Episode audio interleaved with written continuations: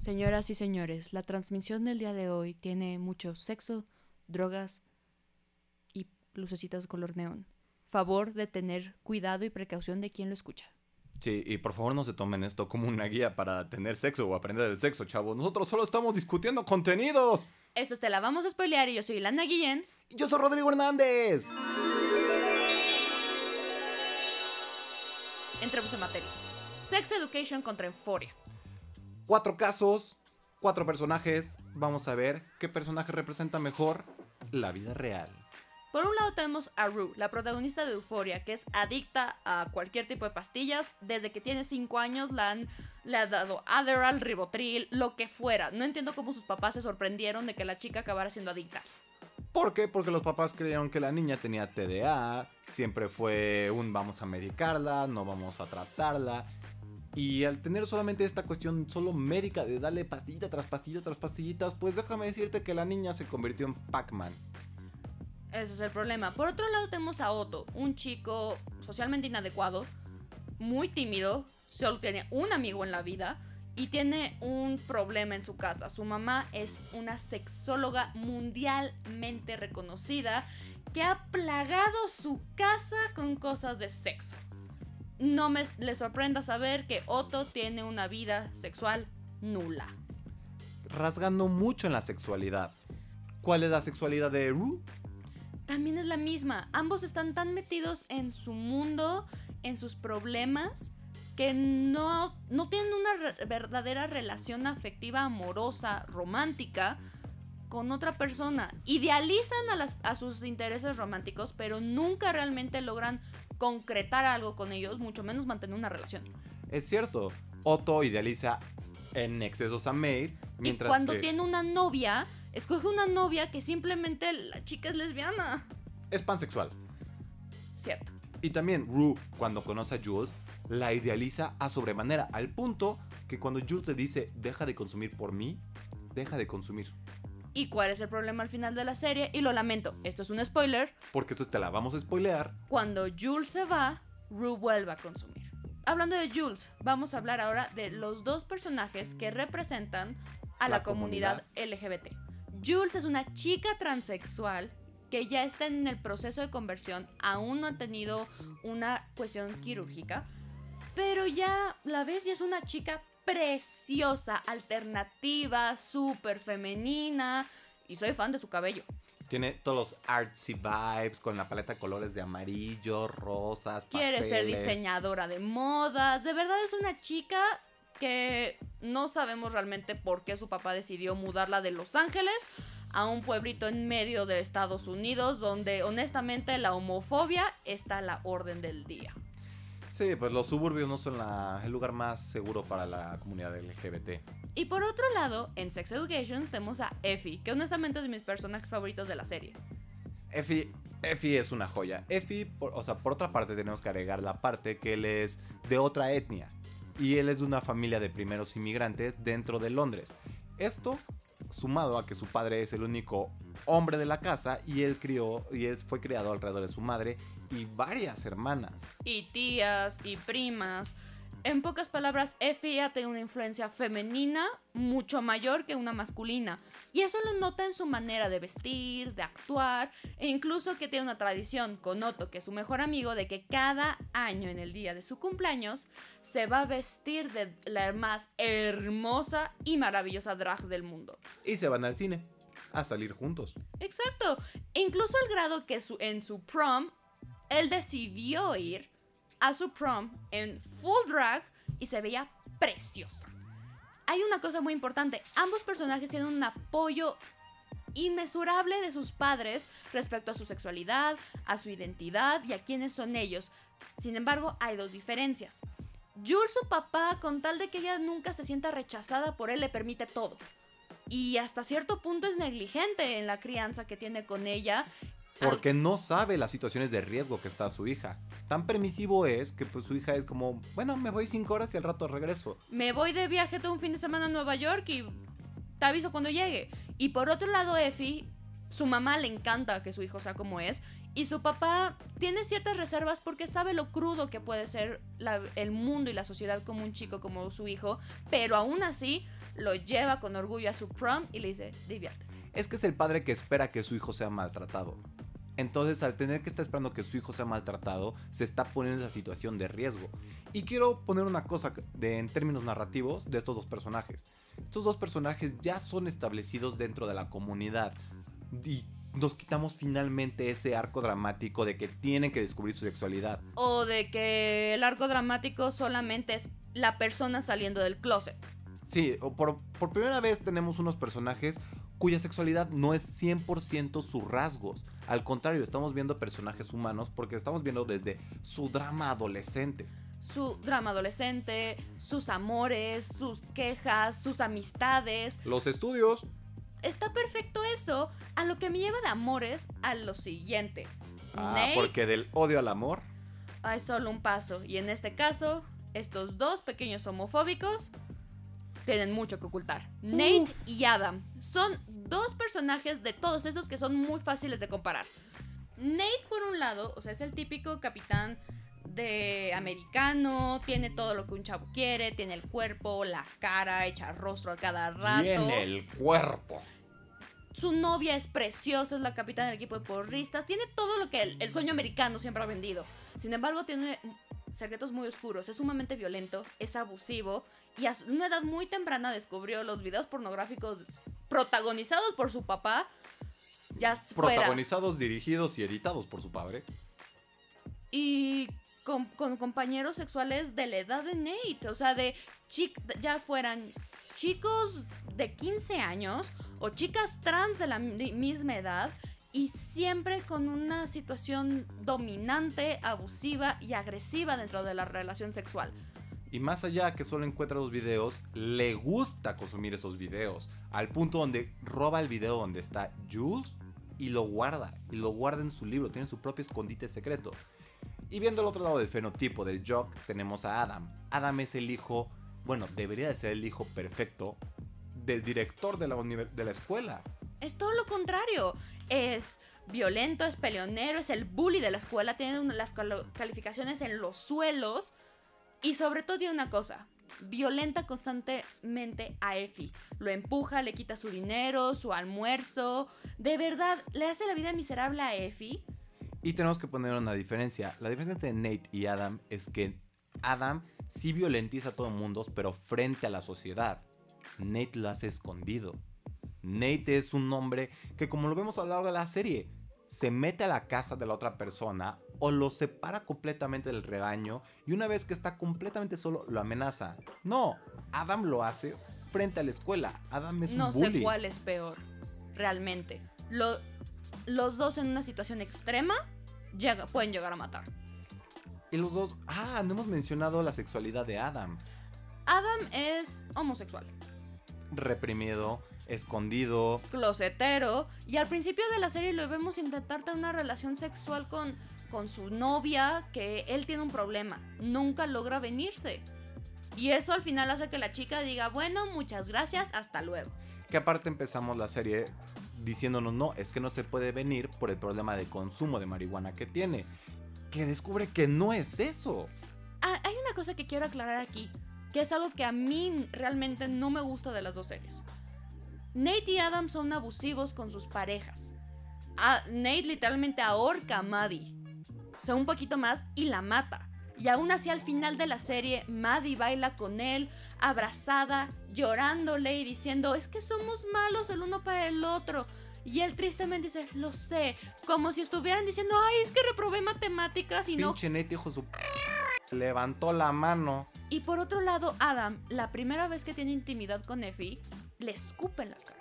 Y no empieza el coqueteo bonito, empieza molestándolo, empieza insultándolo, empujándolo, agrediéndolo. Y hasta que no acaban en la típica posición uno frente al otro y le escupe, no tienen intimidad. Y durante la segunda temporada se ve lo mismo. Adam esconde a Effie constantemente, lo rechaza, pero al final de la temporada, solo porque hace este gran gesto frente a todo el mundo, Effie lo perdona y deja ir un muchacho que realmente quería a Effie. ¿Sabes quién hace lo mismo en esa serie? ¿Quién? Amy y Maeve.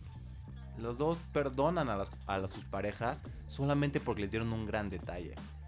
Ese es el pro- gran problema de estas dos chicas. Ambas han sido hipersexualizadas porque se desarrollaron antes que las demás. Y no solo han sido súper, o sea, no han sido sobresexualizadas por la sociedad, sino que desde su propia casa, las dos mujeres han sido sobresexualizadas. Ambas tienen madres alcohólicas o con abuso de drogas que las ven de una manera que no es sana, que ninguna madre debería de impulsar esa imagen en sus hijas, en el sentido de, debes de tener un novio y debes de acostarte con él y mantenerlo a él satisfecho o te va a votar. Sobre todo manteniendo la línea que el sexo es lo fundamental de su relación de parejas. Por un lado tenemos a Amy, que literalmente Nate lo dice en el primer episodio. Todos tienen una foto de ella en- desnuda o en ropa interior o un video de ella teniendo relaciones con ellos, haciendo sexo oral, lo que sea, pero la tienen. Y a- llega a tal grado que su novio no puede estar con ella porque es, es que todo el mundo te tiene. Y hasta cierto punto a él le gusta estar con ella porque dice, la tengo a la que todo el mundo ha tenido. Y me es fiel. Y por otro lado tienes a Maeve, que mantiene su relación en secreto con este, con, con este Jock, que es el buen Jock, es el buena onda, es el, lindo- es el niño lindo, ¿no? Pero que también al principio se basa en, yo te ayudo con la escuela y tú me das sexo. Y nada más era un pacto, un trato, un quid pro quo. Y era la manera que veía ella la- el sexo. De así como Amy ve el sexo solamente para mantener a sus parejas. Y a ninguna de las dos les funciona porque al final de las dos series, ambas están muy solas. Y las dos sus madres le dijeron que eran mujeres hermosas, pero que no iban a hacer nada sin un hombre. Por un lado, Maeve sí es estudiosa, sí se aplica, quiere salir de donde está, pero Amy ya se compró la idea de que es solo una carita bonita y una copa de brasier. Hmm. Dicho esto, te quiero hacer una pregunta. ¿Qué serie representa mejor la adolescencia? Creo que las dos. Las dos representan lo mismo. Una adolescencia sin información verídica. Por un lado tienes Euphoria, que la, la- la información del sexo ha sido el porno. Y por otro lado tienes que la, la- la información sexual viene de un adolescente que no ha tenido nunca sexo y que se cree el experto porque su mamá es sexóloga. Y no solo eso, todos los demás le creen. Y lo aplican a tal grado que dice, sí, sí funciona. Pero tampoco es lo correcto. O sea, piensa en, en- en- en- en las consecuencias a más, más allá, a los riesgos que todo el mundo se está exponiendo en estas dos series. Así que para mí las dos series representan mejor a la adolescencia. Los dos tienen personajes hipersexualizados, tienen, tienen esta identidad de que aún existen estas personas violentas. Y los chavos que no tienen la más remota idea qué está pasando en su vida, porque eso es la adolescencia. El problema es a qué grado se está llegando. Sí, por una parte tienes a Rue que se va a estar metiendo pastillitas y a Amy que va a estar entregando su cuerpo y a su persona. Mientras que tienes por otro lado a personas como Effie que se están aventando hacia las relaciones violentas. Pensando que está bien que porque te pide perdón, sigues con él igual que Maddie. Y por otro lado, por lo menos esta serie habla de manera directa de que estos tipos que son varoniles, masculinos, los hombres perfectos ante el mundo, en realidad son todo menos eso. Hmm, pues bueno, creo que no podremos responder qué serie es mejor. Yo sigo votando que Sex Education. Y solamente porque en términos narrativos, el octavo episodio de Euphoria para mí es una resolución tan pasiva de todos los personajes que me arruinó todo. Por más que haya sido... Hasta cierto punto me identifiqué y vi mi vida en esas series. ¿Sabes qué serie es hermosa y está sumamente olvidada? A ver, ¿cuál? Se llama Yo Nunca o Never Have I Ever de Netflix. Ya sé qué serie es, claro, es una chava que también viene padre de, o sea, viene de padres indios, siendo la primera generación de inmigrantes después de ellos, y es una inadaptada social junto con sus amigas. No solo eso.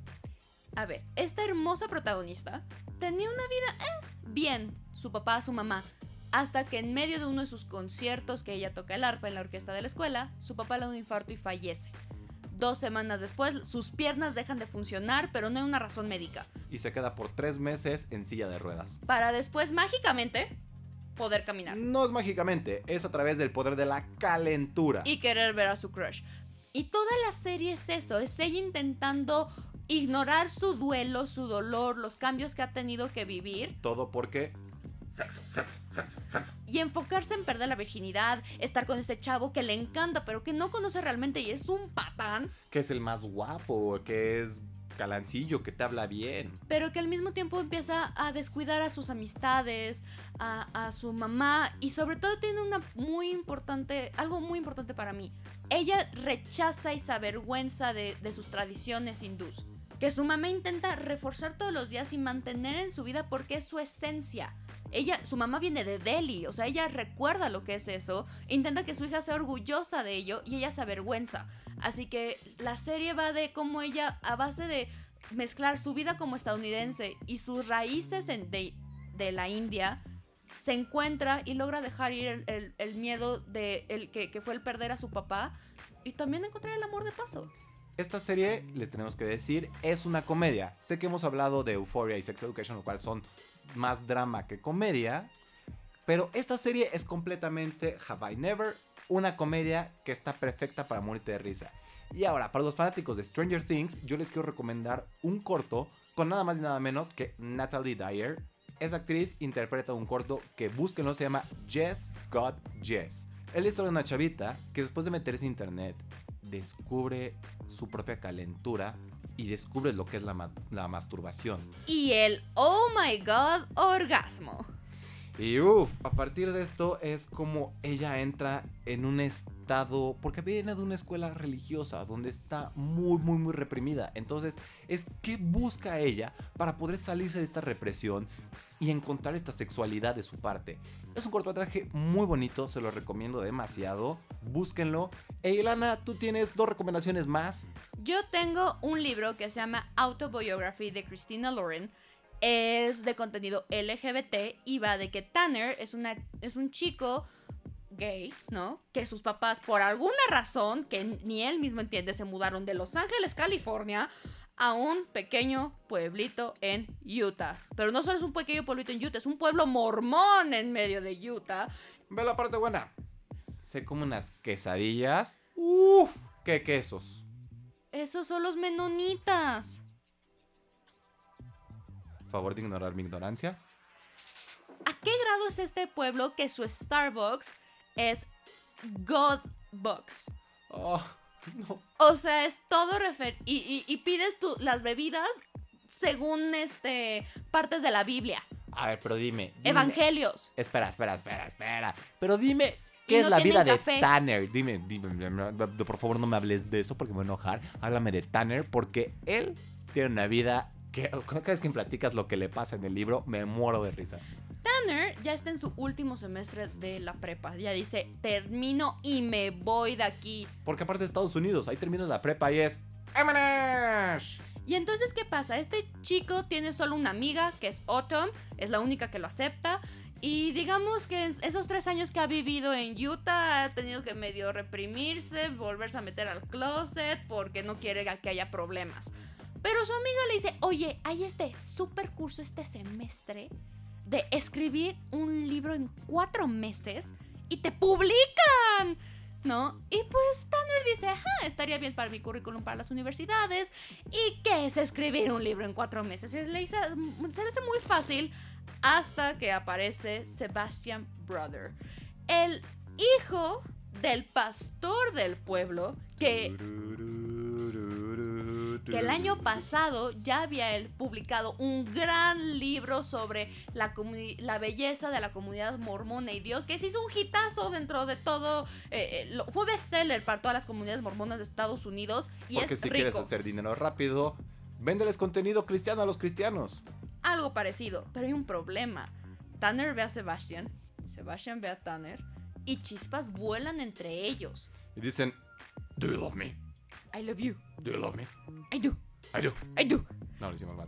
Se voltean y dicen, Oh my god, ¿qué es esa cosa tan hermosa que está ahí? Pero obviamente Sebastián es el hijo del pastor, está reprimido. Está, él ya tuvo su, su año de misión. Ya están esperando que, re- que ya como ya regresó se case con una muchacha. Y obviamente el hecho de que eh, Tanner esté ahí Sebastián no sabe qué hacer, tiene unas relaciones escondidas, que al principio Tanner está enamoradísimo y es perfecto y es su amor prohibido y ¡wow! Amor prohibido, murmuro. El problema es que en la duele. calle. El problema es que duele porque Sebastián empieza a tener novia para fingir que es heterosexual. Entonces es un drama, pero tienen momentos muy lindos entre, no entre Sebastián y Tanner, sino entre Tanner y Autumn, su mejor amiga, o entre sus padres y cómo sus padres es, es que Los Ángeles era muy caro y queríamos que fueras una buena universidad y nos vinimos aquí, son dentistas sus, sus papás. Oh. Pero aún así lo apoyan y saben que no hicieron lo mejor para su hijo, pero aún así le echan porras. Eh, le echan ganitas. Y por último, les vamos a recomendar el clásico de clásicos. Porque se tiene que mantener como un clásico, como una película de comedia de culto hasta el día de hoy. Es. Clueless. Y no es por nada, cualquiera que me conozca o por lo menos me escuche sabe que yo soy Cher. Sí. Sí. Sí. No, no pienso que al hacer un makeover cambie por completo la, la vida de una persona, pero creo que le ayuda mucho a la autoestima. Además es divertido. Ok, bueno, nosotros tenemos que ir a la peluquería, tenemos que ir a que me recorten esta barbita y que me maquillen y me dejen se magnifique. Ahora chicos, no importa si les encantaron cualquiera de estos contenidos, si son fan de Euphoria, de Sex Education, de Yo Nunca, odian Clueless, la aman, odiaron el libro que recomendé, no importa. El chiste es que ustedes sigan viendo las series que les gustan, no os las recomienden porque qué tal que no hemos visto algo que ustedes sí. Entonces, mándanos un mensajito, nosotros vamos a escuchar y esperemos juntos a que llegue Euphoria temporada 2 y Sex Education temporada 3. Y Yo Nunca Nunca, temporada 2. Hasta luego. Sexo, sexo, sexo. Drogas. Sexo, sexo, sexo.